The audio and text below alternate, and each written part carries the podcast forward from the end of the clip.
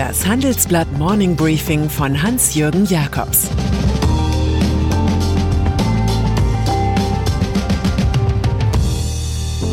Guten Morgen allerseits. Heute ist Montag, der 1. September. Und das sind heute unsere Themen. Das China-Syndrom. Joe Bidens späte Attacke. Wann wird Siemens Energy fit? Chinesischer Außenminister zu Besuch in Deutschland.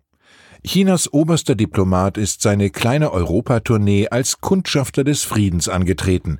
Doch Außenminister Wang Yi hat sich in Rom und Paris ein paar Kracher geleistet. Mal bezweifelte er, dass das Coronavirus aus China komme. Mal drohte er, Tschechien werde einen hohen Preis dafür zahlen, dass eine Delegation zu Besuch auf Taiwan weilt. Fragen nach Hongkong hat er aggressiv abgebügelt. Keine guten Voraussetzungen also für den Besuch von Wang Yi am heutigen Dienstag in Berlin.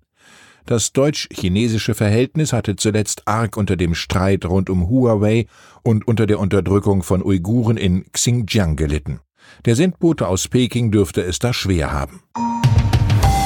Typisch, was die Grünen-Abgeordnete Margarete Bause meinen Kollegen zum China-Syndrom sagt.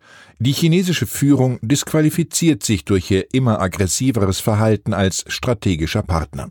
Die alte Formel Wandel durch Handel wird derzeit in aller Stille abgeräumt. Jetzt geht es um eine Grundsatzfrage Demokratie oder Diktatur. Auch wenn die USA kaum eine lupenreine Demokratie sind und China kaum eine lupenreine Diktatur ist. Spaniens Außenministerin im Interview. In einem Rundschlaginterview mit meinen Kollegen äußert sich Arancha González Laya, eine 51-jährige Juristin, freiweg zu den großen Problemfragen dieser Zeit. Zur Lage im eigenen Land angesichts der Corona-Krise sagt sie, es gibt keinen Grund für einen weiteren Lockdown in Spanien, weil das Gesundheitssystem nicht überlastet ist und die Todesfälle nicht exponentiell steigen. 13 Prozent unserer Wirtschaftsleistung erzielen wir aber mit dem Tourismus, deshalb leidet die spanische Wirtschaft stärker als andere.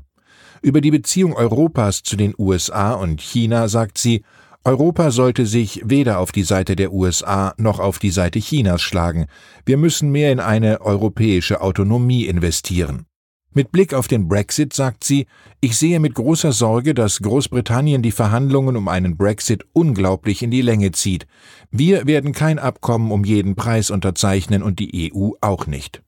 Leier macht ganz den Eindruck, als wüsste sie, dass man auf einem Standpunkt stehen kann, man aber nicht auf ihm sitzen sollte. Wahlkampf in den USA. Zunächst hat es so ausgesehen, als wolle der 77-jährige Joe Biden in den USA im Schlafwagen zur Macht rollen. So defensiv, so amorph wirkte der Präsidentschaftskandidat der Demokraten. Jetzt aber hat er Adrenalin im Blut. Bei einer Rede in Pittsburgh hat Biden den Amtsinhaber im Weißen Haus attackiert. Er sagte, dieser Präsident kann die Gewalt nicht beenden, weil er sie seit Jahren schürt. Donald Trumps Law and Order Mantra regt den Herausforderer auf, weil es vom Corona-Versagen ablenke. Biden diagnostiziert eine Politik der Angst. Je mehr Chaos und Gewalt, desto besser ist es für Trumps Wiederwahl.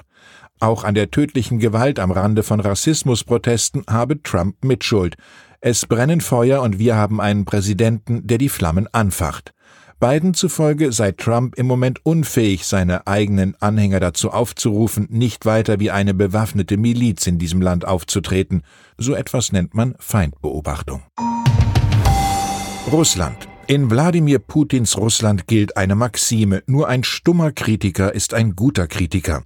Diesen Zustand der Stummheit kann man durch hässliche Methoden wie Verprügeln oder Vergiften, Fenstersturz oder Fangschuss erreichen. Um sein Leben zu retten, wurde kürzlich der im Koma liegende Oppositionsführer Alexei Nawalny nach Berlin überführt. Jetzt ist der Kreml-Kritiker Jegor Schuko brutal zusammengeschlagen worden. Der bekannte Blogger, der das Krankenhaus wieder verlassen hat, arbeitet für den Sender Echo of Moskau. Er hat auch Nawalny interviewt. Wie gehabt weiß der Kreml nichts zu den Vorgängen. Er hofft aber auf Bestrafung der Verantwortlichen. Früher führte der KGB in solchen Fällen Regie, heute vermutlich der Inlandsgeheimdienst FSB. Siemens Energy strebt den Börsengang an. Man hat sich an der Börse ja an einiges gewöhnt, zum Beispiel daran, dass der chronisch defizitäre Essenzusteller Delivery Hero ein DAX-Konzern sein soll. Fragen wirft auch Siemens Energy auf. Das Unternehmen strebt den Börsengang am 28. September an. Offenbar ist die Firma nicht gerade im Wettkampfmodus. Das aktuelle Staccato von CEO Christian Bruch lautet, die Kostenbasis muss runter, Komplexität muss raus und wir müssen unsere Produkte selektiver auswählen.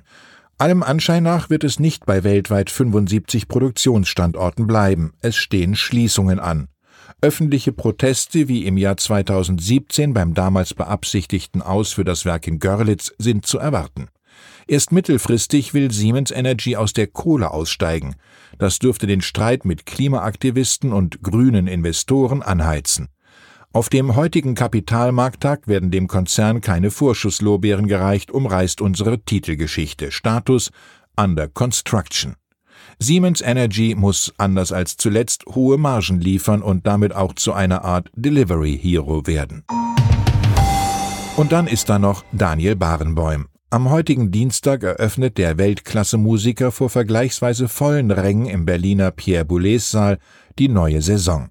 Man sitzt hier nicht so weit auseinander, wie die lokale Kulturbehörde das will. Statt auf 1,50 Meter Abstand sitzen die Besucher einen Meter voneinander entfernt. Das hatten die jüngst beendeten Salzburger Festspiele so vorexerziert. Die Barenbäum Said Akademie, zu der der Boulez Saal gehört, wird nämlich von der Kulturstaatsministerin und dem Bundesaußenministerium finanziert, nicht vom Berliner Senat. So werden heute weniger als die Hälfte der Plätze besetzt sein. Das dient der eigenen Autonomie genauso wie der Kassenlage. Die Maske ist Pflicht. Es wird unter anderem Schubert und Mozart zu hören geben. Mozart nannte einmal sein wichtigstes Motivationsmittel, dass ich ein ehrlicher Deutscher bin. Ich wünsche Ihnen einen wohltemperierten Tag. Es grüßt Sie herzlich Ihr Hans-Jürgen Jakobs.